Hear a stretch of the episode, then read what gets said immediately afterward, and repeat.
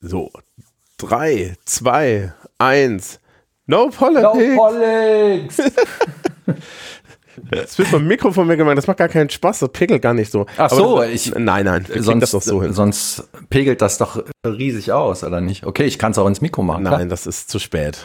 Das ist. Klar. Okay. Und, und es gibt natürlich da auch die klassische Podcaster-Antwort, das regelt auf Phonic wahlweise. Die, die Ultraschall Dynamics. Wir, wir sind doch, wir sind doch mittlerweile in der, in der Podcasting-Welt sind wir doch mittlerweile so, so Algorithmus infiziert und, und durch, dass wir das nicht müssen. Okay. Ja. Hallo Thomas. Hallo Thomas. Ja.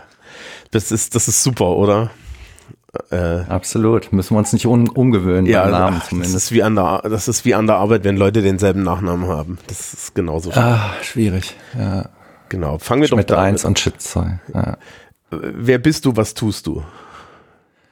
Ich bin Thomas, ich bin äh, Werbetexter und äh, ja, sitze hier in Düsseldorf und versuche Content zu kreieren, der nicht komplett irrelevant ist. Als Werbetexter. Als Werbetexter und äh, was? Das ist Vorsicht, ne? Soziologen. Wir sind, wir sind da. Ja, ja, ich merke das schon. Das ist, der, der Politiklehrer ist natürlich da auf der Seite. Es ist alles unwichtig. Nein. Werbung ist schon wichtig, weil irgendwo, irgendwie müssen wir ja die ganzen, die ganzen Menschen, die in den Marketingabteilungen Bullshit-Jobs haben, finanzieren. Absolut. Und ohne Werbeagenturen, die das, die, die, die Arbeit abliefern, mit dem man dann das, das Marketingbudget rechtfertigen kann, wären die alle arbeitslos. Es besteht halt ein riesiges Sinnvakuum und äh, Emotionsvakuum auf Kundenseite und auf Unternehmensseite und das versuche ich zu emulieren. Ich glaube, da lassen wir lassen es einfach ganz gut. dabei, ja. ähm, nein. Gut, und wir haben uns jetzt getroffen, weil du über Worte und Welt und so weiter reden wolltest. Ja, Ja. hatte ich mir mal so gedacht. Ähm, also Wort äh, stellvertretend für Sprache. Ähm, und ich würde dem Ganzen mal das, den Arbeitstitel geben, Wort erschafft Welt. Also Ja. jede, jede Idee, jede Bewegung, jedes Narrativ hat immer ein Wort am Anfang. Also eigentlich natürlich nicht das Wort, sondern erstmal der Gedanke und äh, der gibt dann dem Wort Gestalt. Und ähm, ja, würde mich freuen, wenn wir uns vielleicht darüber unterhalten können, wie äh, Genau. der Wortgebrauch, der Sprachgebrauch so äh, in unserer Gesellschaft derzeit gehandhabt wird. Ja. Wir, ähm, ich habe letztens mit, mit, mit, mit jemandem geredet, der meinte, er hat mich gefragt, was der Unterschied zwischen einem Narrativ und was war es noch? Irgendwas anderem ist. Ähm, ja, äh, und, und ob es da irgendwie unter, Unterschiede gibt. Ja. Ähm, Was war denn das andere? ich gehe gerade gucken. Ich gehe gerade gucken. Ähm, Moment. Ich finde ja, Narrativ ist ein. Äh, da, da. Wir können auch Framing sagen. Ach Gott, ja, da gibt es auch Schläge für. Wofür Ah, genau, was der Unterschied zwischen, zwischen z- dass der Unterschied zwischen Wahrheit und, und Narrativ ist. Oh, Wahrheit ist auch. Wahrheit und Narrativ. Ja. Äh, was ich an sich total toll finde als Frage, weil meine Antwort war dann, naja, also Wahrheit ist dein Narrativ. Ähm, ähm, Ja, Ja, beziehungsweise eine, eine Ansammlung aus Narrativen. Also daraus formt sich dann eine Wahrheit. Also Narrativ ist äh, der Ziegel und die Wahrheit ist das Haus vielleicht. ja, für, für die meisten Leute reicht der Ziegel ja als Haus. Ähm, Ja, ja, das, das ist wahr. Das, das braucht dann nur ein. Oder ein Fertighaus, das ist auch gut. genau. Aber Das ist auch sehr beliebt. wo, wo wir da schon vorne sind, kennst du die sprachwissenschaftlichen Nerd-Kram zu dem Thema? Das ist sehr allgemein formuliert, die Frage. Wie, wie meinst du das? Ähm, es gibt äh, es gibt den einen der Urväter der, des Strukturalismus in der Sprachwissenschaft. Ferdinand de Saussure, der hat im Endeffekt so diese grundlegende Idee gehabt, dass Worte Dinge bezeichnen und dass man im Endeffekt also immer so, eine, so, ein, so ein Verhältnis zwischen, zwischen Ding und Wort hat und es gibt äh, zum anderen noch die berühmte Sapir-Whorf-Hypothese, dass man nur über Dinge, dass man nur Dinge denken kann, über die man auch sprechen kann. Ja. Man kann nur Dinge denken, über die man auch sprechen kann. Genau, also das, äh, die sagen dann im Endeffekt, dass, dass die, die Erkenntnis von der Sprache äh, abhängig ist. Mittlerweile stellt sich heraus, ja, nee, ist nicht. Weil man dann mal so empirische Forschung gemacht hat, aber das war mal so ein Ding. Das ist, das, das ist so ein bisschen wie diese Idee, dass Menschen in bestimmten Regionen äh, es gibt so diesen alten Witz, dass, dass äh, Ureinwohner in äh, in den nördlichen Regionen, so in Kanada und so weiter, dass in den Sprachen es zehn verschiedene Wörter für Schnee gibt, was natürlich totaler Quatsch mhm. ist. Ja, sondern es gibt halt einfach mal eine anständige, ein, ein anständiges Vokabular, um die Realität zu beschreiben, in der man sich befindet. Und da ist es vielleicht mhm. notwendig, doch, doch, doch mehr als ein Wort für es ist weiß und auf dem Boden zu haben. Ja. Im Deutschen erkennt man das daran, dass wir dringend ein Wort für Bildung und ein Wort für Erziehung brauchen. Ja, das ist wahr. Also ich weiß nicht, ob ich diese These, wie heißt die? Sapir-Whorf-Hypothese. Weiß nicht, ob ich die so unterstützen kann. Also ähm, es ist mittlerweile durch eigentlich. Ja? Ja, also es Ach, gibt, ist schon widerlegt. Ja, ja, also das nicht mehr machen. der, der Wikipedia-Artikel sagt dann ja, hm, ähm, ähm, es gibt da halt empirische Forschung zu und die empirische Forschung sagt, ähm, nein, so ist es nicht. Ja. Mhm. Äh, also, also deren Idee ist halt Sprache bestimmt das Denken. Ich kann nur denken, Sachen denken, die, für die ich Wörter habe, sozusagen, ja, und die ich irgendwie habe. Was, was natürlich stimmt, ist, dass äh, Sprachstrukturen teilweise Ausdrücke besser machen. Also ich merke das immer ganz schlimm als, als Englischlehrkraft. Es gibt bestimmte Momente, wo ich in die Fremdsprache lieber wechsle, weil es bestimmte Sachen gibt, die lassen sich auf Englisch einfach besser erklären ja, ja. oder formulieren. Also ich äh, unterteile Sprache immer in Bauchsprache. Also es gibt Bauchsprachen und Kopfsprachen. Englisch ist äh, definitiv eine Bauchsprache, während Deutsch ich äh, eher als Kopfsprache bezeichnen würde. Äh, sehr analytisch, sehr klar strukturiert. Also äh, es gibt auch eine sehr präzise ähm, Art und Weise, äh, im Deutschen Gefühle zu beschreiben oder Gefühlswelten zu beschreiben. Aber ähm, da, das nimmt immer den Umweg über den Kopf, meiner, meiner Meinung nach. Das muss immer rational verarbeitet werden, seziert und dann wie eine Gebrauchsanweisung dargelegt werden, dann funktioniert das im Deutschen ganz gut. Äh, Englisch ist eher so aus der Hüfte geschossen. Ja, das wirkt immer so, ne? Also das, ich meine, ist in der Literatur ähnlich. Das, also englische Literatur halte ich immer für etwas befreiter als deutsche Literatur, aber das ist auch eine ja, Frage. Und mhm. Interessanterweise haben wir aber im Englischen weitaus mehr Vokabular ähm, an bestimmten Stellen. Also du hast ja einfach mehrfache Wörter für dasselbe. Ja. Das klassische Beispiel ist äh, Royal Regal Kingly. Dinge, Dinge, Dinge, die, die man im Studium so lernt. Das sind alles Wörter für königlich. Ne? Kingly ist das alte germanische Wort, Royal ist aus dem Französischen geliehen und Regal ist aus dem Lateinischen geliehen. Und Royal ist mhm. das normale Wort. Kingly ist halt so, wenn du, wenn du so dich über jemanden herziehst. Well, he's feeling very kingly today. ja? Und, yes. und Regal ist formal, wenn es um den Bereich der Königin geht. Also königlich eher, ne? Ja, also das heißt alles königlich, aber es ist halt so, die, die mhm. unterteilen dann teilweise nach den Wortherkünften, ähm, unterteilt sich auch so die, die, die Konnotation und die Denotation. Ja. Und ich denke, das, hat auch so mit dem Kontext zu tun. Ja, also, genau. Äh, wenn man es oder, oder vielleicht auch mit einem vergangenen Kontext, mit einem geschichtlichen Hintergrund oder sprachlichen Hintergrund, ja. in dem eben dieser Ausdruck benutzt wurde. Dass man dann Anleihen irgendwie stimmungsmäßig daran wecken will. Äh, ja, also da gibt's, äh, da gibt's eine, eine Erklärung für. Da gibt es tatsächlich eine Erklärung für. Äh, und zwar haben ja 1066 die, die Normannen, die Dänen waren, die lang genug in Frankreich gelebt haben, im Nordfrankreich, um Franzosen zu sein, also Nordfranzösisch gesprochen haben, die haben ja England erobert. Schlag bei Hastings. Richtig. Und äh, was da im Endeffekt passiert ist, ist, der komplette Adel hat Französisch gesprochen die nächsten 400 Jahre lang. Mhm.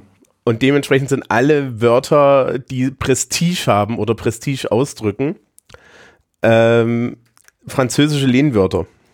Und deswegen ist das heutzutage Royal.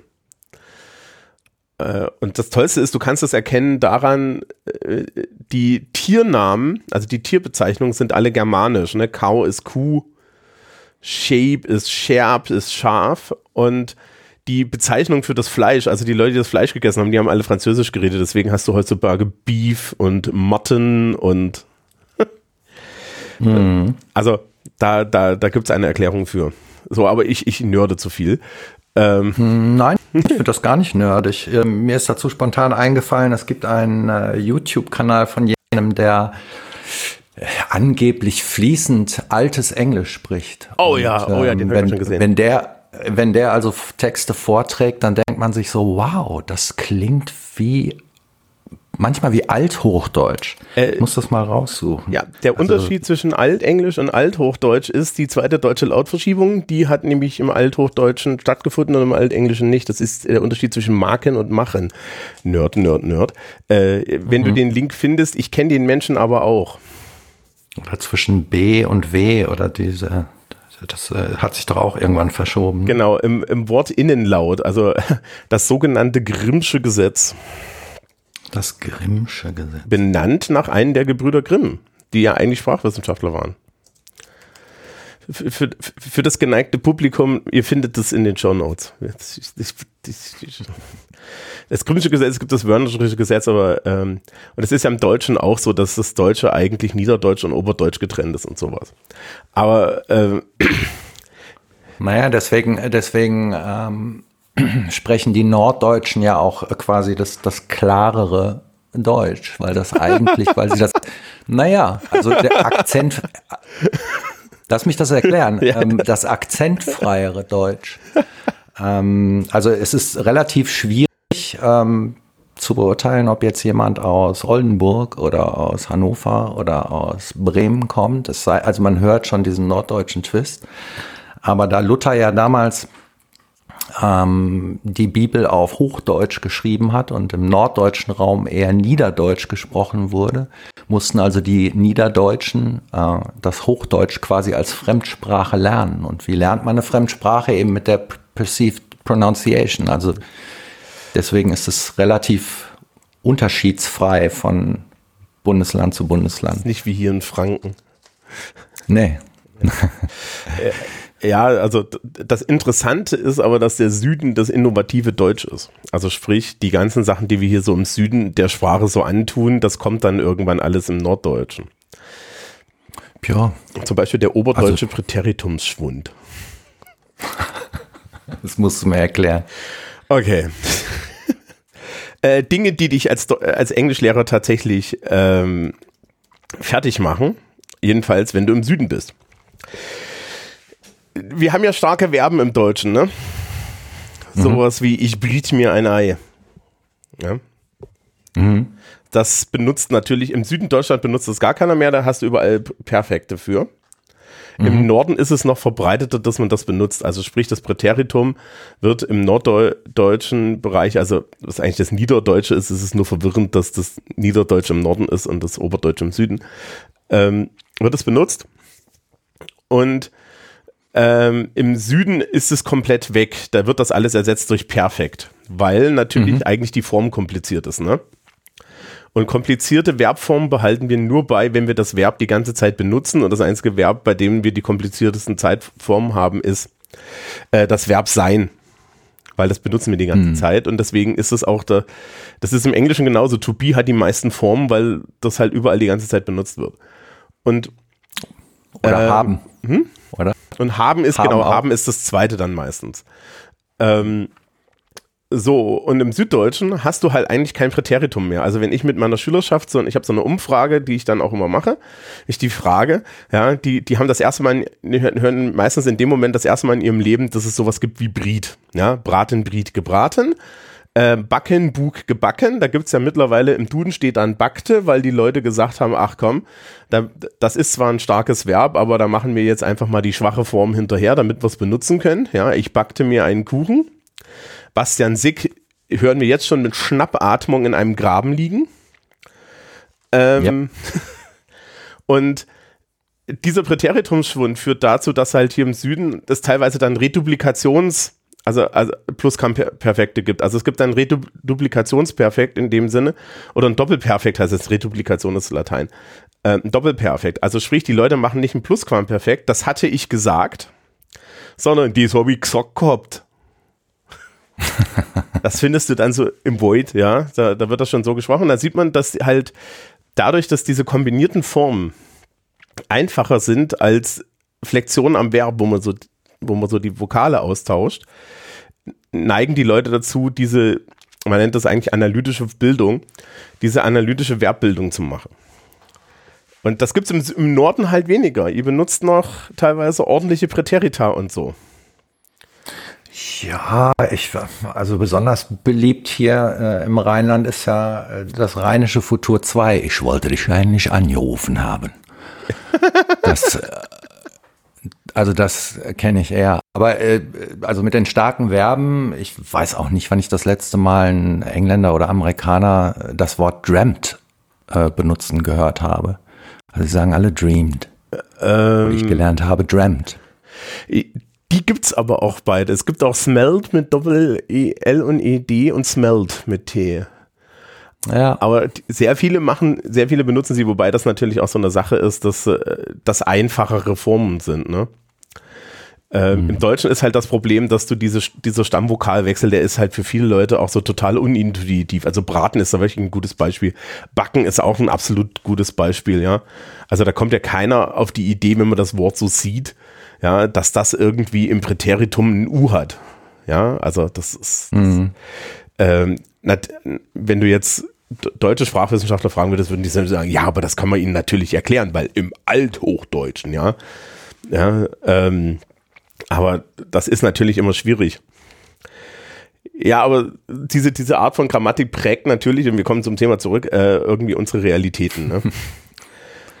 Weil. Absolut. Ja. Ne, der, der, das ist dieses oberrheinische, was hat das? Das Futur 2, das, das wollte ich gesagt Futur haben.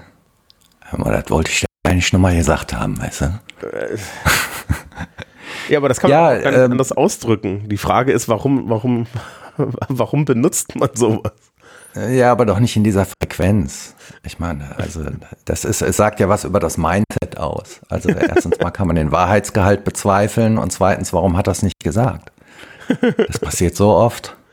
Da ja. äh, kann man ja psych psychologische Studien treiben.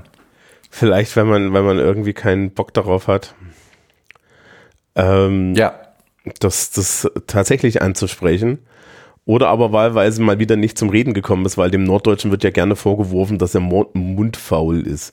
Wobei das im Rheinland, glaube ich, gar nicht so ein Ding ist. Ich dachte immer, Rheinländer seien irgendwie so. Die Mundfäule? Nee, nee, nee, eher so beschwingt und offen und, und positiv. Ja, ja, also das, das Sprechen eilt dem Rheinländer, äh, eilt dem Denken voraus, meistens. Also man wirft, man wirft mal was man wirft mal was in den Raum und dann denkt man sich so, ach nee, das war jetzt doch nicht so gut, aber gut, dass wir es mal gesagt haben. Ja. Das ist, äh, also still wird selten. Das, das wiederum kenne ich im Fränkischen, da gibt es diesen Spruch, bloß das, was sagst. Ja. Mhm. Also bloß, dass du mal was gesagt hast. Äh, und das, ja, ja, genau. Ja. Ähm, ja, also, also Sprache beeinflusst definitiv irgendwie so die, ne, die, so die Kultur und so weiter. Ich, mer ich merke das immer, wenn ich in meiner Heimat in Thüringen bin und es sehr oft heutzutage so ein, so ein Thüringer Akzent führt, hat für mich sehr viel immer mit Wehleidigkeit und, und, und, so zu tun. Ja, es ist so, boah, das, das, das ist jetzt aber auch schlecht.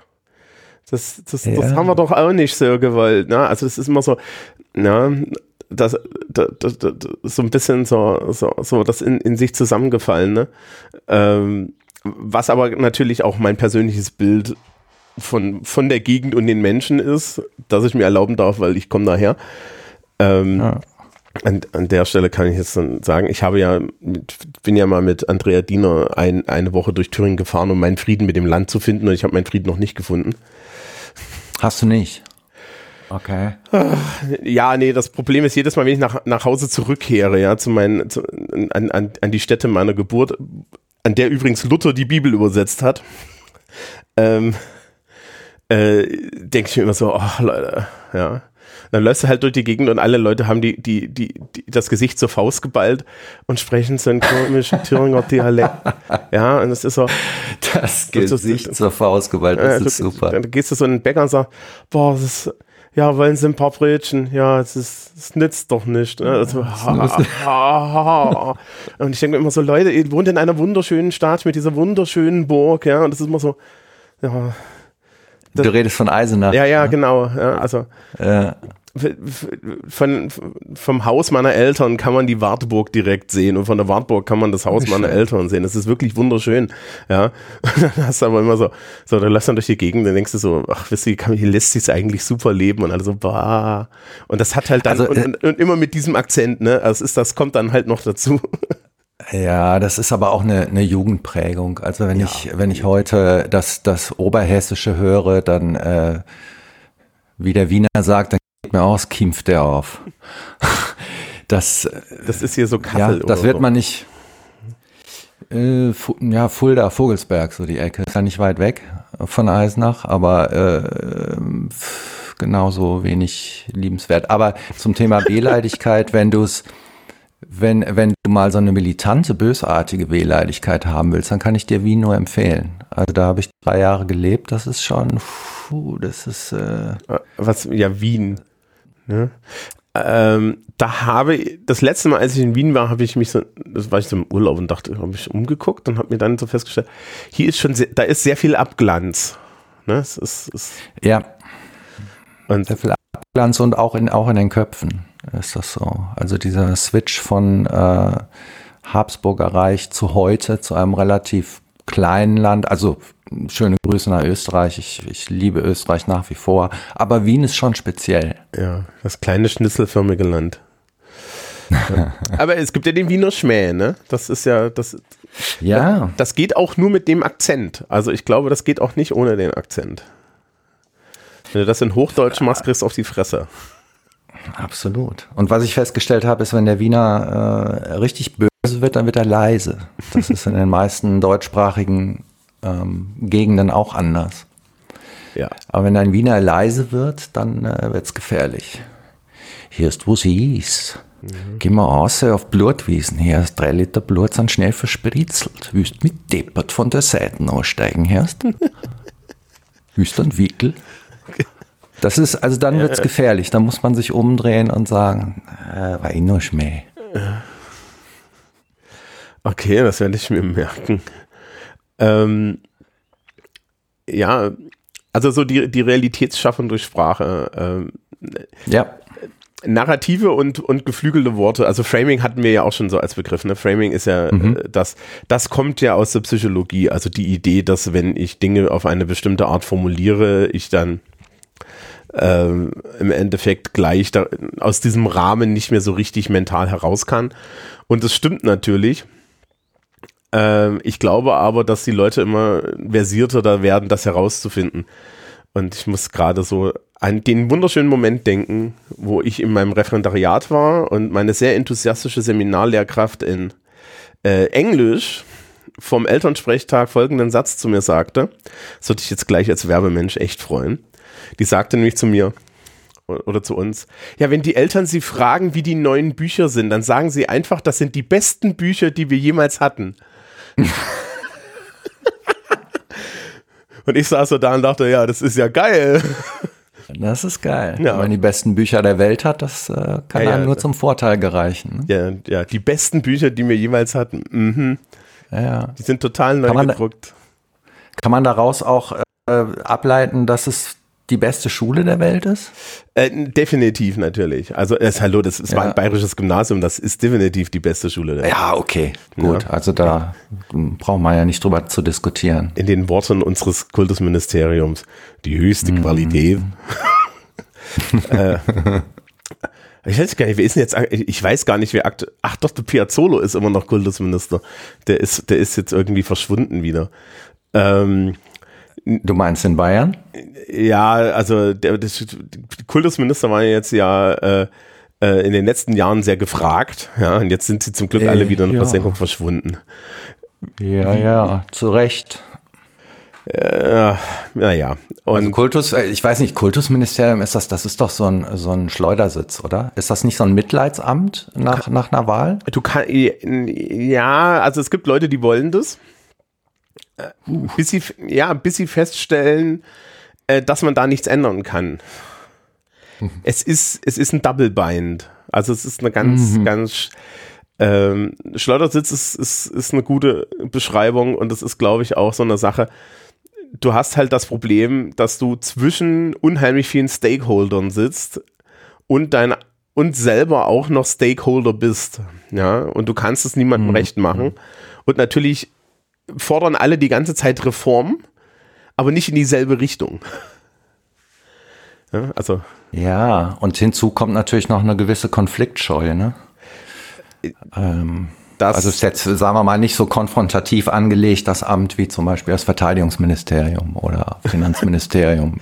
ähm, so. Das Problem damit ist, dass wenig emotionaler ist als Bildung von Kindern in, dieser, in diesem Land. Ja. Und in weniger, in, in weniger Bereichen so viele Menschen, die entweder nur eine Teilkompetenz oder gar keine Kompetenz haben, mitreden dürfen. Mhm. Und die Menschen, die die größte Kompetenz haben, eigentlich, und damit mein, äh, ja, nämlich die Schülerschaft zum Beispiel, eigentlich ignoriert wird. Also, wir werden halt nicht gefragt, ne? Also, das ist so, ist so herrlich. Ja, also Schülerinnen und Schüler, das sind, ja, die, die, die dürfen ein bisschen mitreden, aber wenn du so Landesschülersprecher bist oder so, wirst du halt auch mal aus dem Raum gelacht, ja. So von, ja. Aber wenn dann die ElternvertreterInnen kommen, äh, ähm, die sind natürlich wichtig. Das liegt auch daran, dass die meistens dann Leute verklagen können und, und so weiter. Aber ja, es ist, äh, äh, also ich könnte das nicht. Mein Nervenkostüm ist äh, auf solche Art Dialoge und Auseinandersetzungen nicht angelegt. Nee, ich bin das, auch total ähm, froh, dass ich damit nichts zu tun habe. Ähm, aber das ist, ja, also das ist ja auch so eine, so eine, ne, so, das ist so, so eine Realitätsschaffung, ist es im Endeffekt. Ähm, ja. Mhm. Aber da wären wir ja eigentlich wieder bei unserem Thema. Genau. Also äh, Wort, Wort erschafft Wahrheit. Oder äh, man kann auch sagen, Wort äh, erschafft Wahrheit, erschafft Welt. Da gibt es so eine tolle Analogie ähm, zum Fliegenfischen.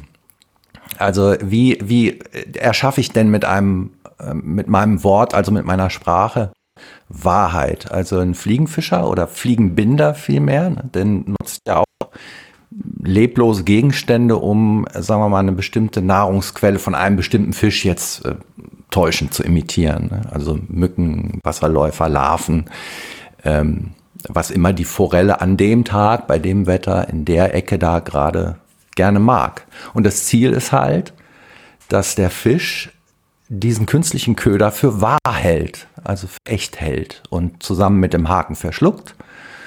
Ähm, und genau so wird zumindest von den Profis unter uns die Sprache eben auch benutzt. Die Sprache ist dieser Köder. Ja. Ähm, also der Fisch braucht Nahrung und der Mensch braucht, braucht Wahrheit. Und obwohl ja Wahrheit ein sehr fluides Konzept in diesen Zeiten ist, das wissen wir ja, ne? Alternative Facts, ähm, ist also die, die Funktion des Wortes oder der Sprache eben meist genau das. Äh, die Frage ist nur, das ist soweit ja, ist es ja legitim, aber die Frage ist nur, ähm, was für eine Zielsetzung steckt dahinter? Also äh, wie soll denn diese entweder Wahrnehmungs- oder äh, Verhaltensänderung äh, sein bei demjenigen, an den ich meine Worte richte? Und da, also da kommt man in so einen moralischen Bereich rein, äh, aber ähm, das lässt sich an der Sprache eben auch ganz gut ablesen. Also, ja. Wenn ich eine, eine zunächst noch imaginäre gedankliche Wahrheit äh, etablieren möchte, das spielt gar keine Rolle, ob das wirklich meine eigene ist oder nicht, aber es ist eine, eine Wahrheit, die mir zum Vorteil gereichen würde, wenn sie, wenn sie wurzelt sozusagen. Ähm, dann, dann muss ich doch das emulieren, was, was meinem Gegenüber, was er versteht, äh, was er braucht, was ihm, was ihm vielleicht fehlt, was er haben will und das ihn eben dazu bringt, diese Wahrnehmungs- und Verhaltensänderung zu vollziehen. Ja, du musst halt ein, ein, ein, ein Bedürfnis im Endeffekt oder ich, ich, ich würde ich würd das vielleicht so ein bisschen andersrum machen. Ähm, es gibt ja die, die psychologische Schule des Konstruktivismus. Also was heißt, mittlerweile ist das keine Schule mehr, sondern mittlerweile ist das ein bisschen der Standard. Also die Idee, dass Wirklichkeit durch unser Gehirn konstruiert wird und äh, unsere Annahme über die Wirklichkeit im Endeffekt darin überprüft werden, ob die existieren oder nicht. Und das große Problem ist, dass es halt ähm, einen Teil der Wirklichkeit gibt, den wir mit unseren Sinnen überprüfen können. Mhm. Und einen Teil der Wirklichkeit gibt, den wir nicht überprüfen können. Also, ne, wenn, wenn du jetzt, du hast wahrscheinlich irgendwo vor dir ein tischähnliches Objekt. Ja, wenn du jetzt, wenn du jetzt die Annahme hast, dieses Objekt ist nicht massiv, dann wird diese Konstruktion scheitert die, weil du kannst die Hand drauflegen, du kommst da nicht durch. Und das mhm. ist okay. Ähm, wenn wir jetzt über Zufriedenheit oder Liebe sprechen, ist es eine sozial definierte Geschichte und dann ist, ist alles offen, ne?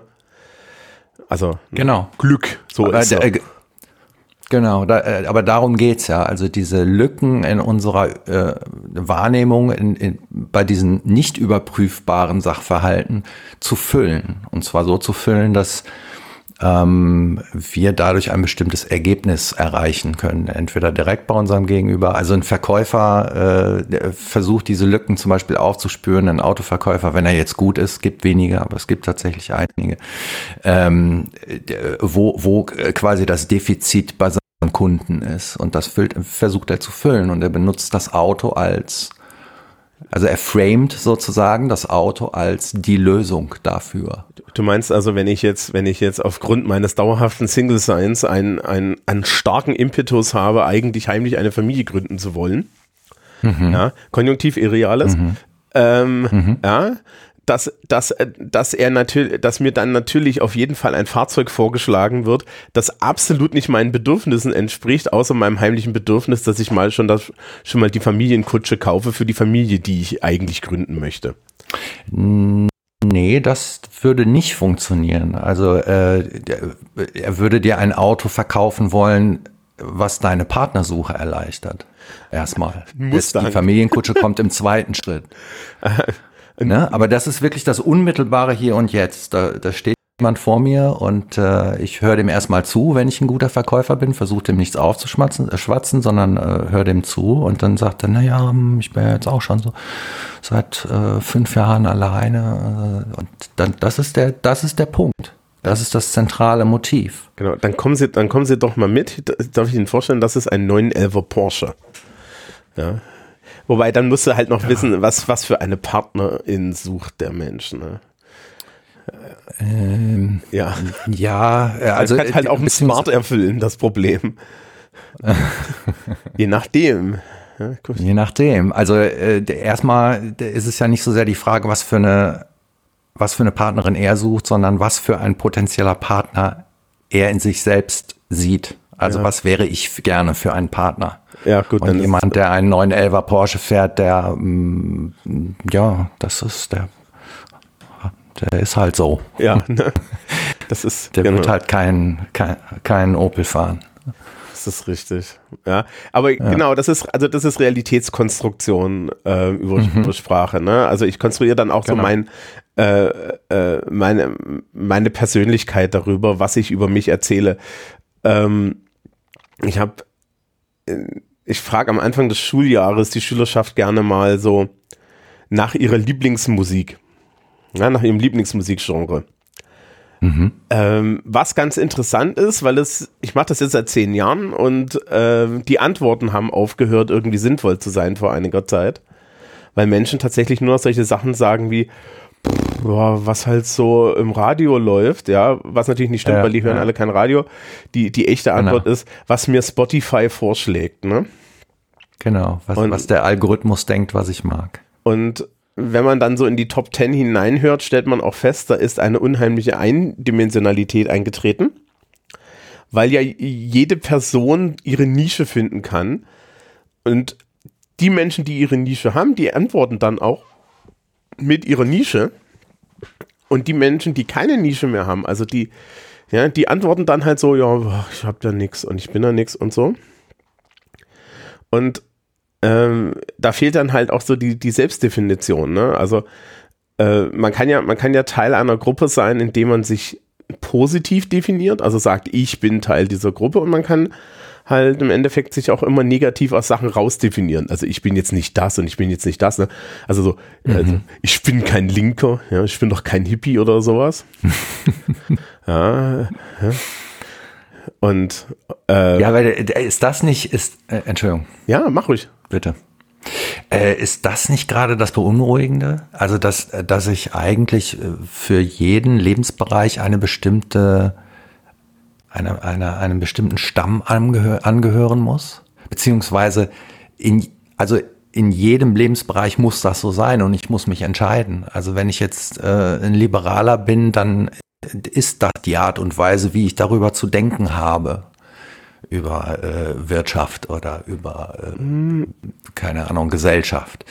Ähm, dass, dass man nicht manchmal Hippie sein kann und manchmal auch erzkonservativ, das ist so die Flexibilität, die mir eigentlich oft fehlt. Dass an die äh, Menschen dann ganz erstaunt angucken und sagen, ja, was, wie, du wählst CDU? Das hätte ich jetzt nicht gedacht, weil du äh, keine Ahnung, du, äh, du fährst doch gar streckst ja, woll, fährst doch gar keinen. Ja, du fährst doch Fahrrad. Ähm, so, ja, genau. Wir sind, wir sind ganz nah daran, die Regeln des Podcasts zu brechen. Ähm, oh. Alles okay. Äh, äh Sorry.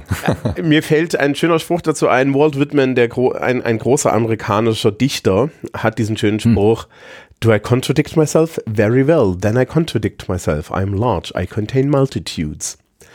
Ähm, ja. Du hast nicht so genau. Unrecht ich glaube, dass diese, diese, dieser Tribalismus, es wird also in der politischen Philo, in der politischen Theorie und so und aktuell wird immer mal gerne, in den USA ist der Begriff schon sehr, äh, ähm, de, sehr definiert, wird von Tribalism geredet. Also, dass wir heutzutage wieder dieses genau. Ding haben, dass du immer mehr Stämme hast.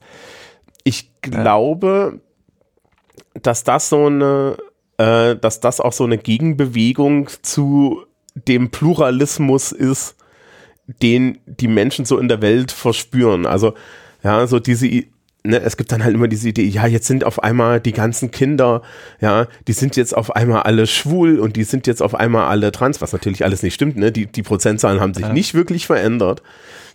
Aber es wird, es werden halt Dinge sichtbar und es wird halt auch über Dinge, über diese Dinge gesprochen.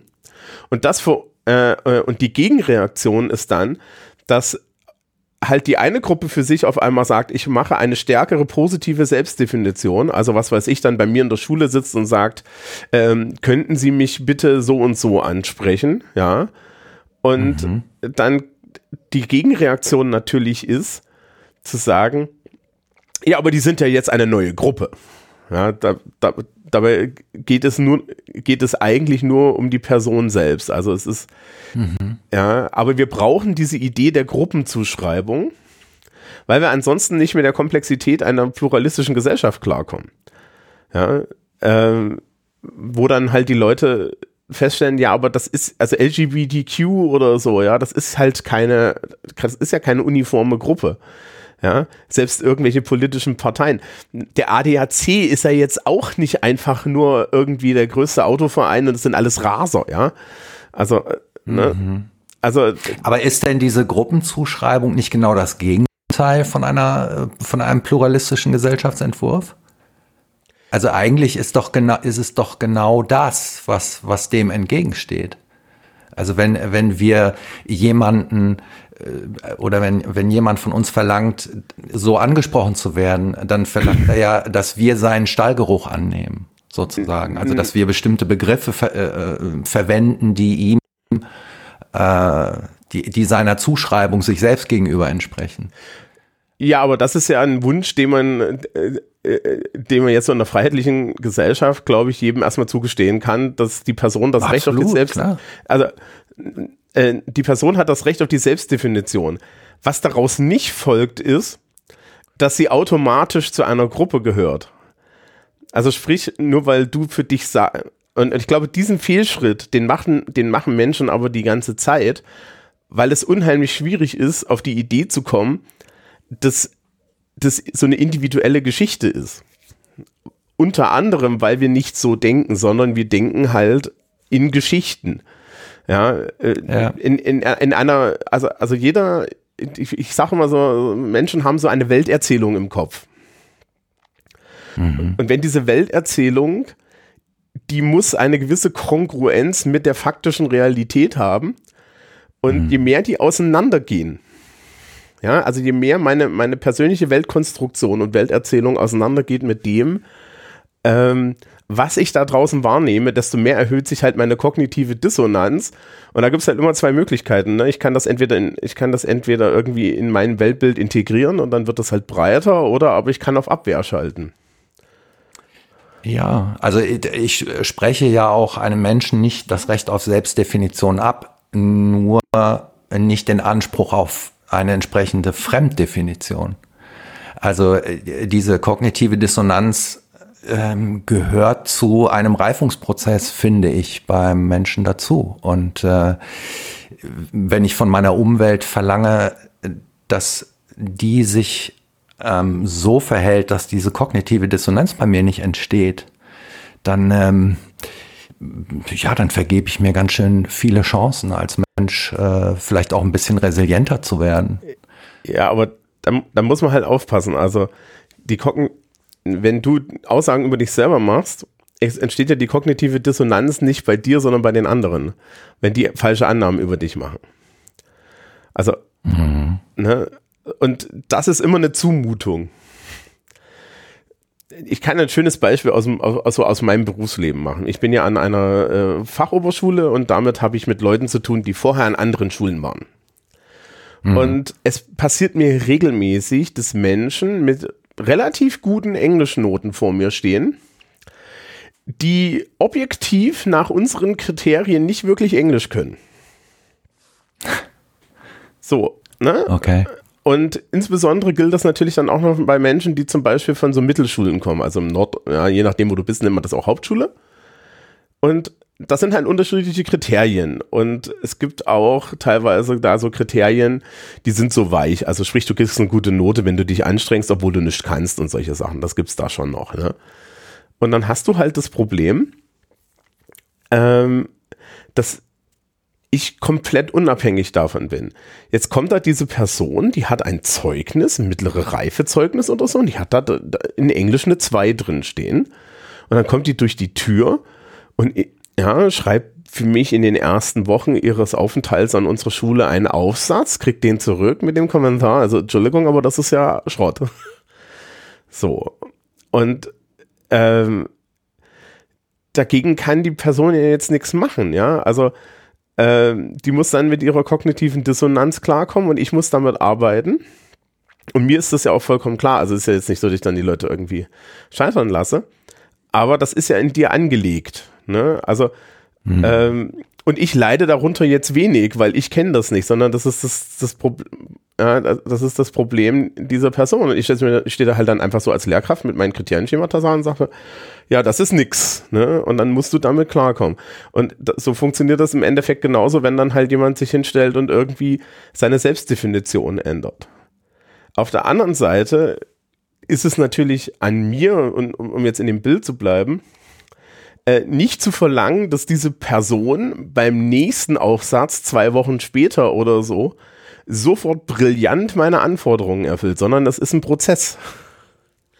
Mhm. Ja, und ähm, das ist dann halt etwas, was man kommunikativ aushandeln muss. Ja. Aber das ist doch dann genau das Gegenteil, wenn zum Beispiel ähm, ähm, Ah, die Schleife muss ich nochmal fliegen. Ja, alles also okay. ne, wenn, wenn man mir zum Beispiel gegenübertritt und äh, ich spüre Vorbehalte und, und höre eine Argumentation, ähm, naja, du bist ja sowieso ein Cis-Mann ähm, und äh, machst, machst Mansplaining mhm. und dann lässt man ganz nebenbei einen Satz wie okay, Boomer fallen. Das erzeugt natürlich bei mir eine kognitive Dissonanz, ähm, weil mich das kategorisiert in einer Art und Weise, die mit meiner mit meinem eigenen Selbstbild nicht äh, nicht übereinstimmt. Aber ich kann doch nicht im Umkehrschluss, das halte ich ja aus als erwachsener Mensch. Ich kann ja im Umkehrschluss nicht verlangen, also diese Anspielung äh, möchte ich äh, bitte von dir nicht mehr hören, weil da fühle ich mich nicht wohl bei. Also ob ich das kommentiere oder nicht, ist ja eine andere Frage. Aber aushalten kann ich, kann ich doch, doch ganz gut. Und ich weiß, dass ich das als junger Mensch zum Beispiel weniger gut ausgehalten habe. Ja. Und dass ich heute einfach besser damit fahre. Das könnte man doch als eine Errungenschaft bezeichnen. Das ist definitiv eine Errungenschaft, dass man im fortgeschrittenen Alter mehr Gnade gegenüber der Welt hat. Es ist mir auch das, so gegangen. Das würde ich nicht sagen. Ach doch. Das ist ganz, nein, das ist bei mir überhaupt nicht der Fall. Also die, die Gnade gegenüber der Welt, die, die Gnade, die die Welt von mir fordert, äh, kriege ich auch nicht ansatzweise gespiegelt. Nein, nein, Insofern. Ja, es geht ja nicht ja, um die, bitte. die sie fordert, es geht um die, die du ihr gibst. Ähm, ja, also ich glaube, ich glaube, bei dem Beispiel, das du gemacht hast, ist es ein sehr schönes, Be das ist eigentlich sehr praktisch. Weil ähm, das Beispiel, was du gemacht hast, sind alles Anwürfe. Mhm. Also alles, was ich versucht habe zu erklären, ist ja, ich, ich, ich gebe eine Selbstdefinition, ja, aber kategorisiere die andere Person nicht. Und wir, wir hatten es ja vorhin mit der positiven und der negativen Gruppenzuschreibung. Mhm. Ja. Es bringt halt nichts, eine negative Gruppenzuschreibung zu machen und die, die Leute, aus deren Gruppe ich mich rausdefiniere, dann zu dämonisieren. Ja? Also sprich, ich bin nicht Boomer, aber die sind scheiße. Das funktioniert nicht, sondern du musst im Ende, äh, und, und das ist halt auch so, das ist aus meiner Sicht auch so ein ganz großes kommunikativ-sprachliches Problem mit solchen, mit solchen Begriffen wie zum Beispiel Boomer. Also wir können das ja an dem Begriff dann auch mal so ein bisschen festmachen. Äh, das ist technisch gesehen eine Gruppenzuschreibung über Kohorte, über Alter. Mhm, und da werden genau. dann, da wird ja dann so implizit im, Ende, im Endeffekt ein Verhalten dran geklebt. Ein anderer Begriff, in, äh, den man da kennt, ist Karen, ja. Genau. Ja. Eine, eine Karen. Wobei bei, der, bei den Karens das noch einfacher ist, weil da ist definitiv ein Verhalten dran und es ist nicht so sehr eine Frage, ob du eine weiße Frau mittleren Alters bist, ob du eine Karen bist, sondern wie du dich verhältst. Ja? Also die, mhm. die, das Alter und so ist keine hinreichende Bedingung und schon gar keine notwendige Bedingung, aber das Verhalten ist es. Und beim Boomer ist es eigentlich auch äh, eine, eine Welteinstellung und ein Verhalten, aber viele Leute wird, ja, äh, wirtschaften das dann im Endeffekt über die Kohorte ab. Und das ist, glaube ich, das Problem. Weil natürlich, also es gibt ja in der Babyboomer-Generation diese ganze, diese ganze Hippie-Blase, ja. ja. Diese ganzen 68er, die, die nie aufgehört haben, da irgendwie mal rauszukommen und so. Ja, sind die jetzt auch Boomer? Ja. Also, das funktioniert ja nicht, aber das, es, es geht halt im Endeffekt darum, dass ich einen Begriff schaffe, der die anderen dämonisiert und das ist immer, das ist immer falsch, aber das ist natürlich in, in der Politik und in unserer Gesellschaft ein, ein guter Modus und es ist auch aus meiner Sicht äh, das so die, der Ursprung der gesellschaftlichen Spaltung. Ja, indem, indem ich ganz genau, indem ich äh, nicht darüber rede, ja, was mit mir ist, sondern immer nur darüber rede, warum, was mit den anderen ist.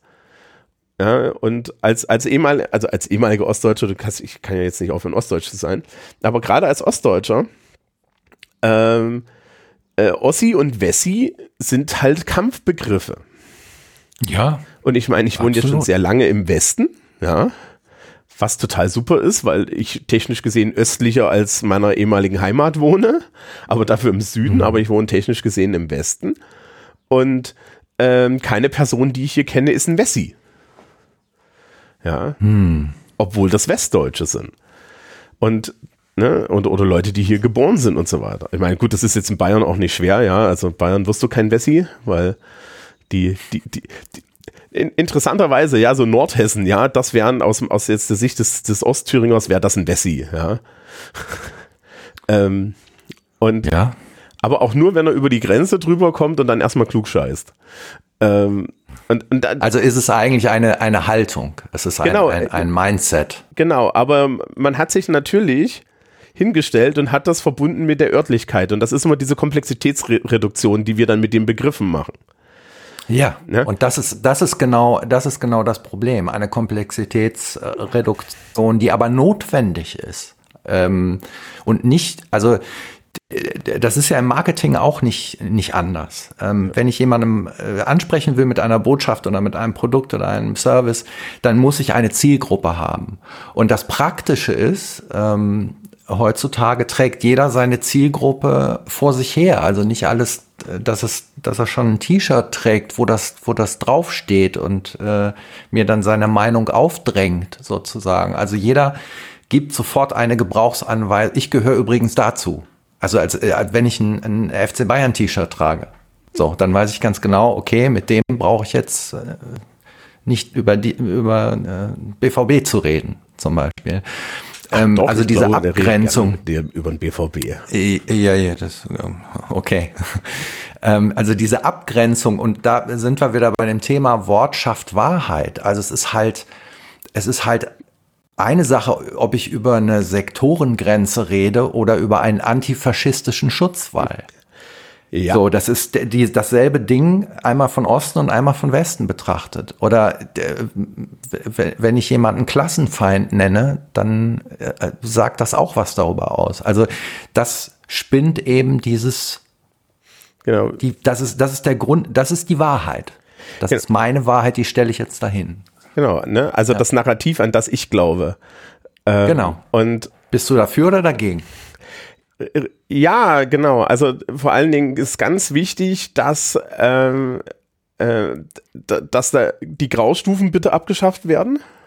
Ja, ganz wichtig. Und ganz wichtig. Ähm, es ist ganz wichtig, dass ähm, ich, ich in der Wortwahl eine, eine, eine Gruppenzuschreibung mache, die auf irgendeine Art negativ ist.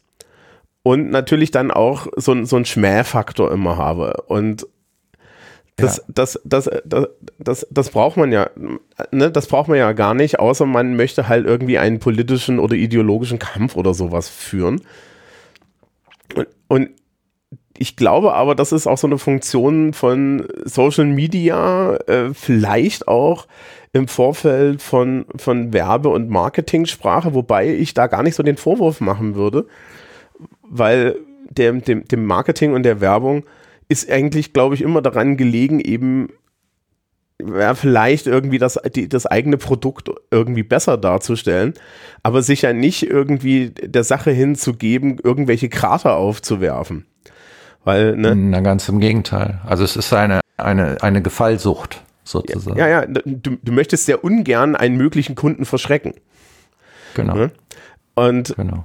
das ist, das ist aber im ideologisch-politisch-gesellschaftlichen Diskurs, wie er jetzt gern geführt wird, genau das Gegenteil. Ne? Also wir müssen dann, wir müssen dann immer sofort die, die Schilde hochfahren, ja, und, und insbesondere, wenn Menschen Selbstaussagen über sich selber treffen, das gleich als eine Fremdaussage über mich wahrnehmen. Mhm. Ja? Also, also Projektion da, ist auch ganz wichtig. Ja, ne? also äh, wenn äh, ich habe dieses Schuljahr schon meine, meinen Gender-Unterricht durch und dann hatte ich wieder die Situation, dass jemand meinte, so zu mir, in der, in der, Schülerschaft und ich bin sehr froh, dass wir diese Unterhaltung so führen können. Ja, wir haben darüber diskutiert und meinte eine Person so, ja, aber ich möchte doch nicht, dass die Leute mir ihre Sexualität aufdrücken. Und ich gesagt habe, also äh, haben Sie mal irgendwie in unsere Welt hier rausgeguckt? Also, ja, Heteronormativität, it's a thing, ja, also äh, ich habe irgendwann mal eine Reifenwerbung gesehen, da, da lag der Reifen auf, auf der Hand einer Frau mit ihrem Kussmund daneben. Ja. Ist okay. ein bisschen länger her, aber ja, ja. Äh, ich, bin, ich bin auch hier irgendwie an einem Schild vorbeigelaufen für das Monatsticket des öffentlichen Nahverkehrs. Das wurde mit einer jungen Frau beworben. Da kann mir doch keiner sagen, ja, äh, dass, dass nicht Heterosexualität mir irgendwie ein bisschen draufgedrückt wird. Ja. Und äh, das ist vollkommen okay, ne? Das, es gibt da Ration, es gibt für die Werbung und so weiter, gibt es eine Rationalie dahinter, wobei die bescheuert ist. Ähm, aber das existiert halt. Und das Problem ist nicht, dass die anderen dir das aufdrücken, sondern das Problem ist, dass die anderen dir sichtbar machen, was du bisher nicht gesehen hast. Ja. Ja. Und, und, ähm. und der, es gibt jetzt, äh, es gibt jetzt eine Gillette-Werbung, wo ne, also er sich männlich den rasiert. Gillette-Werbung ist ja immer, Männer rasieren sich männlich. Ne? Früher mit kantigen Kinnen, heutzutage sind die ja eher so kernig und, und irgendwie danach genauso viel behaart wie vorher, weil das ist ja jetzt in. Mhm. Und äh, danach trifft er aber seinen männlichen Partner. Warum? Und diese Werbung gibt es jetzt auf einmal, ja. Und dann, dann kannst du natürlich sagen, okay, mir wird jetzt hier ja irgendwie Homosexualität aufgedrückt. Und dann guckst du die Gillette-Werbung aus den 90ern und wenn das nicht heterosexuell ist, dann weiß ich auch nicht. Ja wo sie dann eine zehn Minuten lang ihm um seinen, seinen, seinen geschmeidigen Bart krault. Also um sein, sein eckiges, glattes Kinn. Naja, also ich meine, aus Unternehmenssicht oder aus Kundensicht kann ich das durchaus verstehen. Mhm. Also wenn man jetzt die alten ähm, äh, heterosexuellen Schemata bedienen würde, ich will halt einen Shit, äh, Shitstorm vermeiden. Ganz einfach. Also ich, äh, ich, ah, ich, das ist vorauseilender Gehorsam, indem ich sage, ach übrigens, und äh, hier, äh, das, so sind wir auch. Ja, ja, genau. Also du möchtest halt die andere Gruppe nicht, äh, die andere Gruppe nicht verstoßen. Und gleichzeitig möchtest du dann eigentlich modern wirken, weil modern wirken heißt jetzt halt, was diese Gender-Sachen äh, bedeutet, offen zu wirken. Das ist die Gefallsucht, ja. Ja, ne? Und das ist, ist ja, finde ich, für Werbung ja vollkommen legitim. Ja, also ja. man kann das halt auch anders machen. Du kannst dann halt auch provo total provozierend sein hier. Wer war das, wer war da immer so verdächtig? True Fruits. Ja, die halt so wirklich mhm. hardcore, mhm. ähm, die, ja. ja ich, ich, ich, mir fallen da Dinge ein, die werde ich nicht hier wiederholen, weil das ist mein Podcast und solche Sachen wiederhole ich hier nicht. Aber die haben da Stress gekriegt, ja. Also ähm, und das funktioniert halt auch, die Provokation. Aber äh, ich, ich, ich glaube wirklich, das Problem mit, mit der Welterschaffung ist immer, ich kann mir meine Welt sehr gut sprachlich definieren und so weiter. Ich sollte halt aufpassen, in, inwiefern ich Märchen über andere erzähle, insbesondere in deren Anwesenheit. Ja, weil die, die größte Verletzung der anderen Person ist im Endeffekt, wenn ich sie so, so fremd definiere in, in ihrer Anwesenheit, weil das ist ja eigentlich so eine Gewaltausübung. Ja. Also. Ja. Ne, also, eine Negierung oder was auch immer. Ja, genau. Also, ne, wenn ich jetzt irgendwie zu, zu, zu jemanden als Hete beschimpfe, ja, zum, mhm. ja, äh, ne, das ist, das ist genauso Gewaltanwendung, wie wenn ich jemanden als, als, als Schwuchtel beschimpfen würde. Ja, oder, oder noch schlimmere Dinge und sowas. Ja, also äh, und, und das tut sich naja, halt. Ja, das gut. ist es. Das ist es dann, wenn ich das, wenn ich das als Gewaltanwendung empfinde. Also wenn ich diesen Köder aufnehme. Also wenn ich kategorisiert werde, ähm, ist das ja erstmal nur kein freundliches, aber immerhin ein kommunikatives Angebot. Ja, was also ja dann ich bezeichne dich.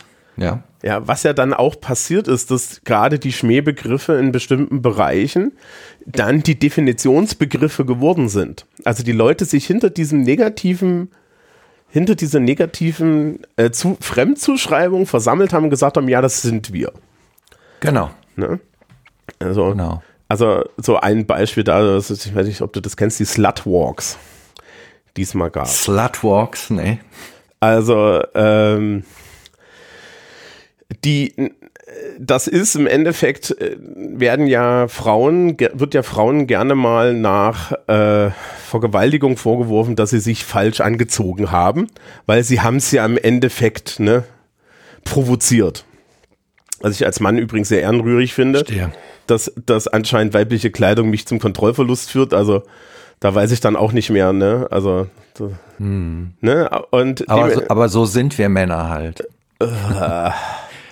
Naja, das ist auch eine, äh, ja, aber ne? das ist doch, das steht doch dahinter. So funktioniert ein Mann.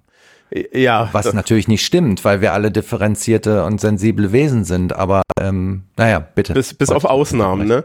Genau. Und was ist dann, was hat, was ist dann passiert? Also im Endeffekt haben sich die Frauenorganisationen ähm, diesen Begriff genommen und haben gesagt, okay, dann machen wir jetzt eine Demo, wo wir uns möglichst aufreißend anziehen und durch die Stadt laufen, einfach nur um zu zeigen, so pass mal auf, wir können uns anziehen, wie wir wollen. Ja, das Problem ist doch nicht, wie wir uns anziehen, sondern das Problem ist, dass man uns gefährlichst nicht an die Wäsche geht in der Nacht. Ja, mhm. und äh, you can own, du kannst, das, du kannst dir das halt äh, angreifen. Ich meine, gleichzeitig, wir haben jetzt schon von der Männerseite geredet, ne? Äh, man, man muss sich dann halt auch irgendwie äh, gucken, ziehe ich mir jetzt als männliches Wesen so eine Bezeichnung wie ein echter Mann oder ein echter Kerl an und die ganzen mhm. Definitionen, die dann darum sind, ne? Also zum Beispiel der Porsche. Aber ich glaube, ich glaube, äh, ja genau, ich glaube, ich habe äh, eine ganz gute Erklärung dafür. Mhm. Also ähm, ich glaube, das Ganze zeugt einfach nur von einer großen Orientierungslosigkeit und von einer Leere, also Sinnentleertheit in mir selber. Also wenn ich, wenn ich diese Rollenzuschreibung brauche und wenn mich das am Leben hält sozusagen, ähm, wenn mich diese Gruppe akzeptiert und ich als eine solche wahrgenommen werde, als Mitglied, dann gibt es doch in mir keinen Kompass, keinen emotionalen oder sinn, äh, sinnhaftigen Kompass. Also dann identifiziere ich mich doch nur mit meinen Emotionen und nicht oder Emotionen und Gedanken. Also sag mir bitte, wer ich bin, so, dann sagt mir jemand, wer du bist und weil du siehst so und so aus und du sagst das und das und du kommst da und daher, dann gehörst du jetzt zu unserer Gruppe. Oh toll, dann gehöre ich jetzt zu eurer Gruppe und ich muss mich nicht mehr darüber, ich, ich habe endlich jemanden, der mir sagt, wer ich bin. Und so möchte ich jetzt äh, äh auch angesprochen werden. Ähm, und wenn ich reich bin und, äh, und in meinen 50ern und 60ern, äh, dann fahre ich halt einen Porsche, weil da falle ich halt nicht auf. Dann weiß direkt jeder, wer, wer ich bin und wie ich ticke. Weil ich habe innerlich keine Ahnung, wer ich bin.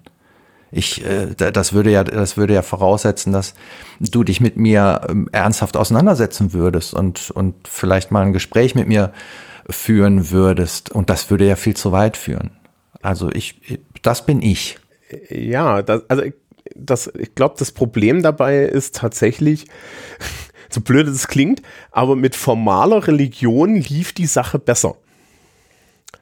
Ja, naja, da, da, waren wir halt alle Christen, ja, oder ja, sonst ja. was. Das macht natürlich dann so ein bisschen ein Problem, wenn es dann mehrere formale Religionen gibt, dann schlagen die sich wieder auf die Fresse, aber wenigstens ist es eine Gruppengeschichte. Ähm, ne? Also, also, und, und das, das Verlorensein des Einzelnen in der Moderne, darüber gibt es ja säckeweise Abhandlungen. Und das, und, und dann ist halt am Ende das Problem, dass du sehr gut durch die Welt kommst, wenn du im Großen und Ganzen nicht aneckst. Äh, und du eckst eigentlich nur an, wenn du selber irgendwie eine Selbstdefinition hast oder eine Selbsterkenntnis hast, die dann nicht mehr in den, und zwar ernsthaft über Sprache, dann auch vermittelten, sozial konstruierten Rahmen deiner, deines Milieus, deines Habitus, äh, ja, äh, deiner Gesellschaft und so weiter geht. Also wenn du feststellst, mit, mit, ich passe hier nicht rein. Und dann hm. musst du dich damit auseinandersetzen. Aber wenn du jetzt die ganze Zeit irgendwie so low-key für dich feststellst, na, also, also im Endeffekt nicht merkst, dass du da nicht reinpasst, je länger der Moment nach hinten warte, äh, wandert und die Umstände in der Gesellschaft und in der Welt ändern sich ja die ganze Zeit, desto katastrophaler ist es für dich, wenn du den Moment hast, wo du nicht mehr reinpasst. Wenn du den Moment hast, wo ein 18-jähriges eine 18-jährige junge Frau mit einem Schild vor dir steht und dich anbrüllt, dass du als Boomer ja, die Welt, ja, ihre Zukunft versaut hast.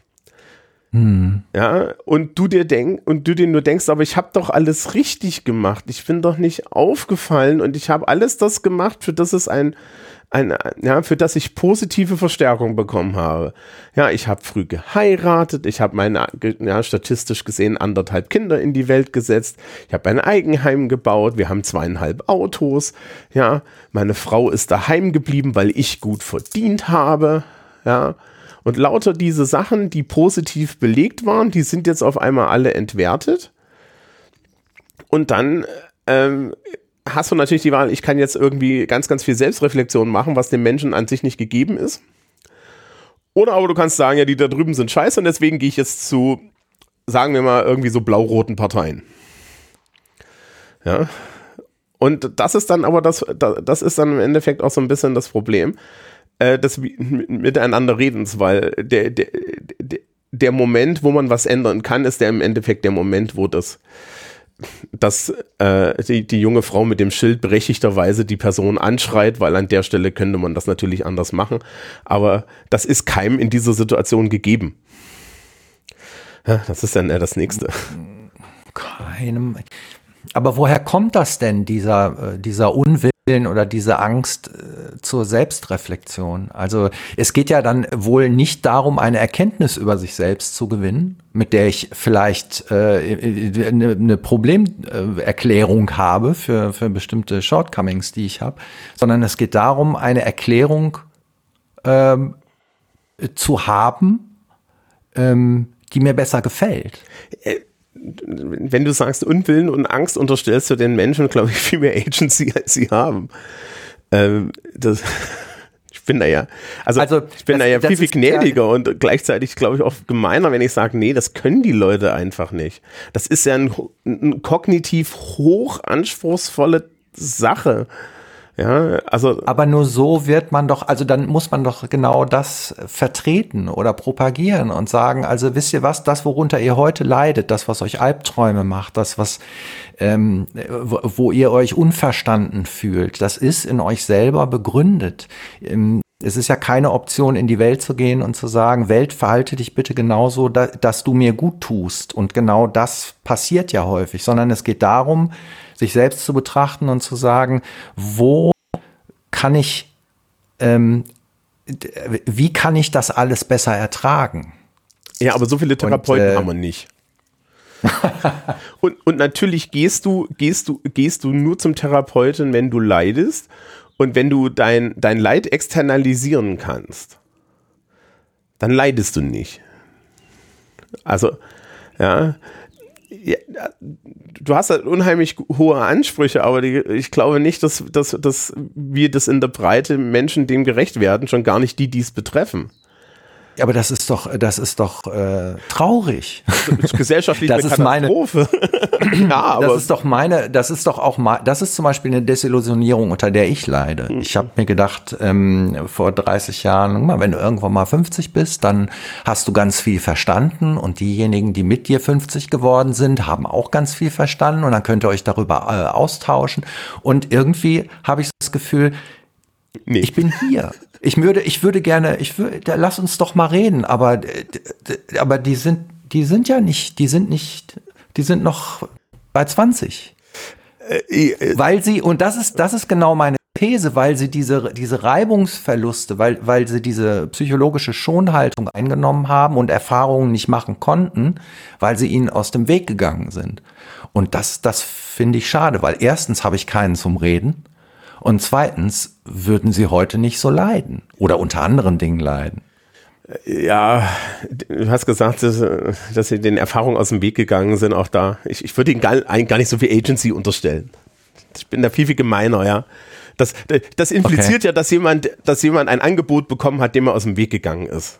Ich glaube, die meisten Leute sind halt einfach, haben, die meisten Leute haben das Angebot nie bekommen und hätten es dann immer noch abgelehnt. Ja. Die, das, da widerspreche ich dir. Diese Angebote sind zigfach in einem Tag. Dieses Angebot ist das, das Angebot ist, vor einer, Demonstra äh, vor einer Demonstration zu stehen und zu sagen, lass uns reden und nicht, dann ist das ein Angebot und nicht angebrüllt zu werden. Das Anbrüllen, das Zurückbrüllen ist das Ausschlagen dieses Angebotes. Und ähm, so, genau so besteht ein Tag und ein Leben aus ganz vielen Angeboten, die ich annehmen kann, in der Hoffnung oder sogar in der, in der, mit der Freude, am Ende dieses Prozesses rauszugehen und was gelernt zu haben. Und mhm. vielleicht mich, Gott bewahre, etwas verändert zu haben. Ähm, und dem gehe ich aus dem Weg, indem ich sage, sprich mich bitte nicht falsch an, sprich mich nicht anders an, weil meine Wahrheit, ich bin froh, dass ich sie hab. Ich kann sie jetzt nicht ich äh, kann die jetzt nicht umbauen, die ist so fertig, bitte. alles, was in der Welt ist, nachdem du 35 bist, ist wieder der natürlichen Ordnung der Dinge, Douglas Adams. Aber ähm, ähm, ja, okay. Äh, äh, Aber auch dieses Schicksal muss man ertragen. Äh, ja, ich weiß auch nicht, ob das stimmt. Also ich bin jetzt schon älter als 35 und finde immer noch unheimlich viele Dinge spannend. Ähm, äh, die Angebote sind vielleicht da. Aber, ich habe ein Aber. Das ist, ist, ist, mhm. mein, ist mein Hippie-Aber. Ähm, okay. Wie viele Menschen gehen äh, die ganze Zeit durch die Welt und gucken nie nach oben und gucken sich, die, gucken sich ihre Umgebung nicht an? Ähm, es, und ich, ich mache das oft genug selber nicht, deswegen weiß ich das, weil mir dann immer auffällt, wenn ich es tue. Äh, man ist so im Hier und Jetzt mit unheimlich vielen Dingen dass man im Endeffekt diese Angebote auch nicht sieht. Also ich, ich, ich wäre da viel, viel gnädiger als du, weil hm. ich, ich es ist, es ist, es ist, es ist so, es ist so schwierig im Endeffekt, äh, den, den, den Blick für alles offen zu halten. Und ich glaube, das ist auch immer so ein bisschen eine, eine Privilegiengeschichte, weil es auch einfach Menschen gibt, die, die gar nicht die Kapazitäten haben, dorthin zu gucken. Und das ist vollkommen okay. Ne? Wir haben jetzt auch kein, ist ja auch kein Vorwurf drin, sozusagen. Ähm, die, wenn man dann also Menschen ein Angebot macht, muss man es ihnen vielleicht explizit machen. Und dann aber mit der richtigen Kommunikation. Und das funktioniert dann halt nur wieder darüber, dass man über sich selbst redet und dass man halt die, die, die Erzählungen, die wir alle über die Welt haben, halt auch mal austauscht. Und da wäre dann zum Beispiel auch wichtig, dass man mal Begriffe vorerklärt. Also das ist eine Sache, die mir immer wieder im, im Arbeitskontext, aber auch, auch an anderen Stellen auf, auffällt. Ähm, ja, dass man erstmal sich irgendwie einigt, worüber reden wir eigentlich? Ja, was mhm. heißt denn jetzt? Ja, also, also was heißt denn jetzt, was weiß ich, äh, Gleichheit, Ungleichheit, Gerechtigkeit und so weiter und so fort? Ja, ähm, worüber reden wir eigentlich? Ja, äh, was, was ist unser Ziel? Und das ist, das ist dann ja eine Sache, die ist, die, die führt uns so ein bisschen zu unserem, zum Anfang auch wieder zurück, ne? In, in dem Moment, wo ich mit äh, mir gar nicht klar bin, was die Wörter bedeuten, die ich benutze, weil ich sie einfach nur benutze und sie für mich mhm. so einen mhm. impliziten Inhalt haben, mhm. habe ich ein riesengroßes Problem. Ja? Also schöner, was mir jetzt einfällt, ist zum Beispiel Schönheit. Ja, man, ist auch so ein typischer Werbebegriff natürlich, ne? Ähm, mhm. Und das, das, man kann das, man kann das, man kann das sogar mit, mit, mit der Werbegenese da so machen. Ne? Also das ist halt immer so ein, Be ist halt, ist halt immer so ein Begriff. Das bezielt auch immer nur auf Frauen. Ich mache mich in der Schule immer darüber lustig, dass wenn du im, im, im, im Drogeriemarkt bist, Mittlerweile gibt es ja ein schwarzes Regal für Männer. Das finde ich geil, dass es ein schwarzes Regal für Männer gibt, damit du als Mann nicht mehr suchen musst. Und, und früher, wenn du beim Shampoo standest, ja, gab es gibt, gibt's dann, gab's dann so 20 pastellfarbene Flaschen mit trockenes Haar, ja, helles Haar und ja. so weiter.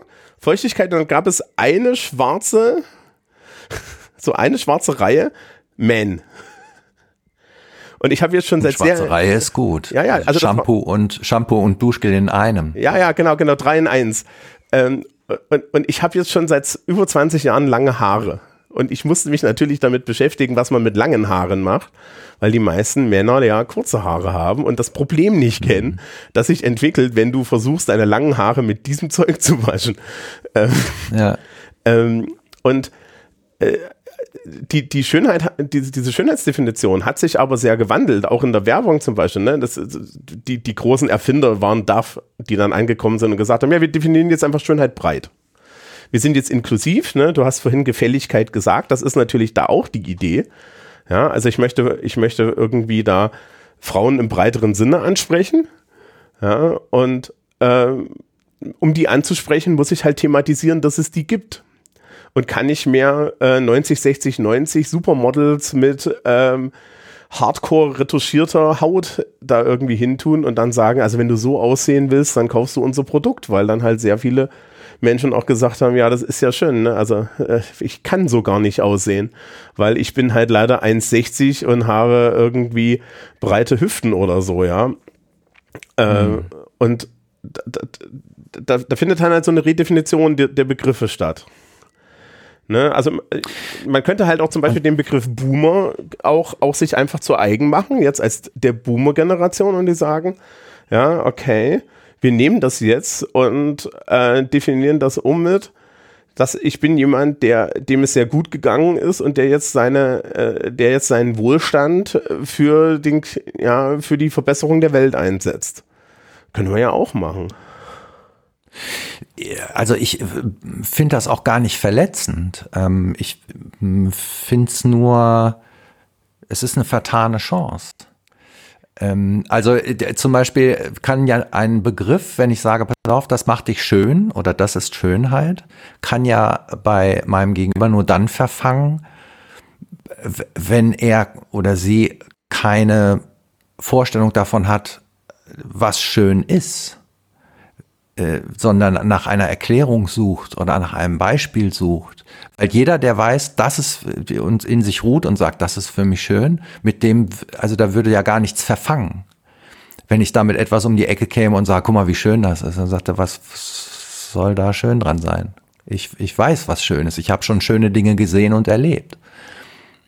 Da ist aber das Problem der Sozialisation du kriegst sehr früh gesagt, was schön, ja, und sehr, und zwar auch explizit und so, ne, wird das in dir angelegt. Wir wissen zum Beispiel, dass das größte Problem, äh, was wir bei jungen Frauen und, und TeenagerInnen und, und, und so haben, was, was Körperprobleme angeht, dass das ähm, schon dadurch angelegt wird, dass die eigenen Mütter meist ähm, selber die ganze Zeit hadern vorm Spiegel stehen. Also die Körperprobleme oder die, ne, die, die, die Selbstidentifikation mhm. und Schönheitsprobleme, die dann die äh, Mädels haben, die kommen daher, dass, dass sie ihre eigene Mutter sehen, wie die eigene Mutter an sich zweifelt und an ihrer eigenen Schönheit. Und das kriegst du halt nicht mhm. raus. Das ist, ja, das ist eine kommunikative Arbeit, die müsstest du über Generationen machen. Und interessanterweise ist dann sowas wie die DAF-Werbung ein guter Schritt dahin zu gehen, weil das mhm. halt, ne, weil das halt schon eine Gegenwirkung ist. Also witzigerweise, ne, man wirft ja immer Werbung und Marketing so vor, dass das alles ganz, ganz furchtbar ist. Aber dadurch, dass da halt auch gesehen wird, ja, ich habe jetzt hier eine Kundenbasis und ich könnte die doch mal an, an, ansprechender benutzen oder, oder, oder betrachten und ansprechen, ähm, führst du halt, im, kommst du halt im Endeffekt dazu, dass down the line, 20, 30 Jahre später, du äh, eine, eine Mädchengeneration hat, die mit, mit Eltern aufwachsen, die sagen, ja, die dann sagen, ach ja, na, also, also ich, ja, ich habe halt Hüften, aber das heißt doch nicht, dass ich keinen Bikini anziehen kann. Bikini-Figur ist das, was man hat, wenn man ein Bikini anzieht. Ne? Das ist heutzutage dann irgendwie schon als, als, mhm. als Witz hast und so. Und da, da, da steckt viel Hoffnung drin. Das Problem ist halt immer, die aktuelle Generation ist verloren. Ne? Also kann, kannst du dann so an der Seite stehen, kannst zugucken und dir denken, ha, es wird besser. Aber wenn es dich jetzt, wenn es dich jetzt beruhigt nach zehn, also, ja, zwölf Jahre Schuldienst, ich, kann ich dir sagen, es wird besser. Weil ich kann mir das ja jedes Jahr angucken. Also ja, das hoffe ich für, für dich und deine restlichen Berufsjahre und auch für uns alle. Also nach 52 Jahren Leben kann ich dir sagen, es ist nichts besser geworden. Dann hast du, also dann hast du pass, auf, äh, pass auf, ja, ja, wahrscheinlich. Ich äh, bin äh, Homeoffice geschädigt auch. Aber was ich damit äh, sagen will, ist also Sprache, Worte, ja. Diskurs das muss doch nicht immer ein Krieg sein. Das kann, das hat doch was Spielerisches, das hat doch was Sportliches, das kann doch auch ein Match sein. Und natürlich gefällt mir das nicht, wenn ich bei einem Spiel verliere oder hinten liege, aber trotzdem spiele ich. Was ich tun kann, ist die Einladung zum Spiel anzunehmen und nicht auszuschlagen und, und vor allen Dingen nicht schon im Vorfeld das Recht auf, auf das Gewinnen einfordern oder zu sagen, die Spielregeln zu ändern. Ähm, das ist genauso, wie, wie, wenn mich jemand zum Essen einlädt und sagt, du äh, kommst heute Abend zum Essen vorbei, dann sage ich, ja, aber nur wenn es äh, Pizza gibt. also Oder, oder sowas wie, äh, lass uns doch, äh, hast du Lust, mit mir einen Kaffee trinken zu gehen? Ja, würde gerne mit dir einen Kaffee trinken gehen, aber nur, wenn du dich umziehst. Deine Klamotten gehen gar nicht. also, das mache ich ja auch nicht. Ähm, und äh, das, darum geht's mir eigentlich. Ja, ich, ich, ich, ich, glaube, ich glaube, mit der Aufforderung kann man das auch fast lassen. Und da gibt es, da gibt es einen, kann man einen ganz einfachen Hinweis machen. Man, man sollte halt die Geschichten, die man sich selber über sich selbst erzählt, genauso wenig ernst nehmen, wie man die Geschichten oder, oder weniger ernst nehmen, als man das tut. Also die Geschichte, die ich mir über mich selber erzähle, ist ja am Ende auch nur wandelbar. Walt Whitman. Absolut. Ne? Und in dem Moment, wo ich so ein bisschen anerkenne, dass ich halt über mich verschiedene Dinge erzählen kann. Ich, ich habe ja. just ich, gestern ähm, im Privatumfeld halt auch so eine, so eine Unterhaltung geführt und dann äh, kam halt so, ja, äh, es gibt hier so einen Teil meiner Selbstdefinition, da muss ich nochmal überlegen, ob der denn passt. Ne? Also, das ist aber schon mal eine gute Aussage. Ja, ja, und, und, und, und ich sag's dann auch so, dann mir gedacht, ja, es kann sein, dass ich vielleicht auch da hier irgendwie noch. Ähm, und das Lustige daran ist, weil wir es ja vorhin mit den ganzen Labels hatten, ne, und so, das wird durch diese ganzen Labels wird es eigentlich einfacher, weil äh, in dem Moment, wo ich einen Begriff habe, wie non-binary, wie trans, wie links, wie rechts, ja, solche Begriffe, mhm. ähm, kann ich wenigstens darüber reden äh, und, und habe irgendwie etwas, mit dem ich arbeiten kann. Die, die, der größte Horror ist, wenn du, wenn du irgendwie so eine, so, eine, so eine Selbstdefinition hast oder irgendwie ein Gefühl über dich und ja, das genau. nicht verbalisieren kannst. Genau. Genau. Und, aber damit kann man dann halt auch wieder spielerisch umgehen, weil es, ja, weil die Definitionen von allen Dingen, die nicht physisch überprüfbar sind, ja, ähm, die sind frei verhandelbar. Mit sich selbst ja. und, und, und, und, und in der Gesellschaft. Ja, ja, bitte nicht darüber diskutieren, ob die Sonne existiert, weil das wissen wir. Ja. ja. Oder, äh, also wenn wir es, äh, man kann ja natürlich drüber diskutieren, ich wüsste jetzt nicht aus welchem Grund, aber man könnte sich zumindest auf die Annahme, dass die Sonne wirklich existiert, als kleinsten gemeinsamen Männer eines Dialogs einigen. Genau. Ne? Also äh, dann, okay, weil es muss diese Spielregeln muss es halt geben. Wenn ich sage, spielt mit mir eine Partie Schach, dann weiß jeder, okay, das sind die Spielregeln vom Schach. Und da kann ich nicht sagen, aber ich spiele nur mit dir, wenn du kein, wenn du die Dame draußen lässt. Also so diese diese diese Einigung auf einen, es muss eine gewisse Art von Konsens geben, damit es ein mit einem Diskurs stattfinden kann. Ähm, und ja, also lass, lass uns mit dem Spiel anfangen und lass uns die Regeln anwenden. Und wenn wir im Laufe des Spiels merken, dass die Regel eigentlich keinen Sinn macht, dann ja, dann schaffen wir sie vielleicht ab. Genau. Aber ähm, ich kann ja nicht sagen, ich gehe jetzt raus und ich möchte dieses Spiel spielen, aber nur ich kenne die Regeln. Dann spielt keiner mit mir. Ja, und natürlich sollte man zumindest, während man das Spiel spielt, die Regeln nur in gegenseitigen Einvernehmen enden, ändern. Genau. Genau. Genau. Naja, dann würde ich mal sagen, rufen wir das Publikum dazu auf, ähm, in den Diskurs Spielt zu gehen. Ja, genau, in den Diskurs zu gehen, weil es hilft halt nicht, ähm, in Anwürfen zu arbeiten. Genau. Ja? Das, das heißt schön. nicht, dass man sich alles gefallen lässt. Ne? Das ist, das ist das Gegen, das stimmt halt auch nicht. Wenn die anderen ungenehm sind und einen, und, und einen diffamieren, dann, dann darf man auch darauf reagieren. Aber man muss halt nicht anfangen, weil das bringt nichts. Das bringt halt auch gesellschaftlich ja. nichts, das bringt dann persönlich vor allen Dingen nur Stress und Ärger und Stress und Ärger haben wir genug. Also erzählt euch eure Wahrheiten. Und zwar in einer zivilisierten Art und Weise. Ja, ich, Vielleicht findet ihr eine bessere. Ich, ich, ich glaube, für einen Podcast, der No Politics heißt, ist das gerade die radikalste politische Forderung, die wir stellen können. And on. Äh, wirklich? ja, ja, das ist, glaube ich, ernsthaft. Das glaube ich ernsthaft. Okay. Das ist, das ist, das ist, okay. das ist, glaube ich, gar nicht so ohne. Nun gut, dann. Alles klar. Thomas, herzlichen Dank. Danke dir. Dann tschüss. Tschüss.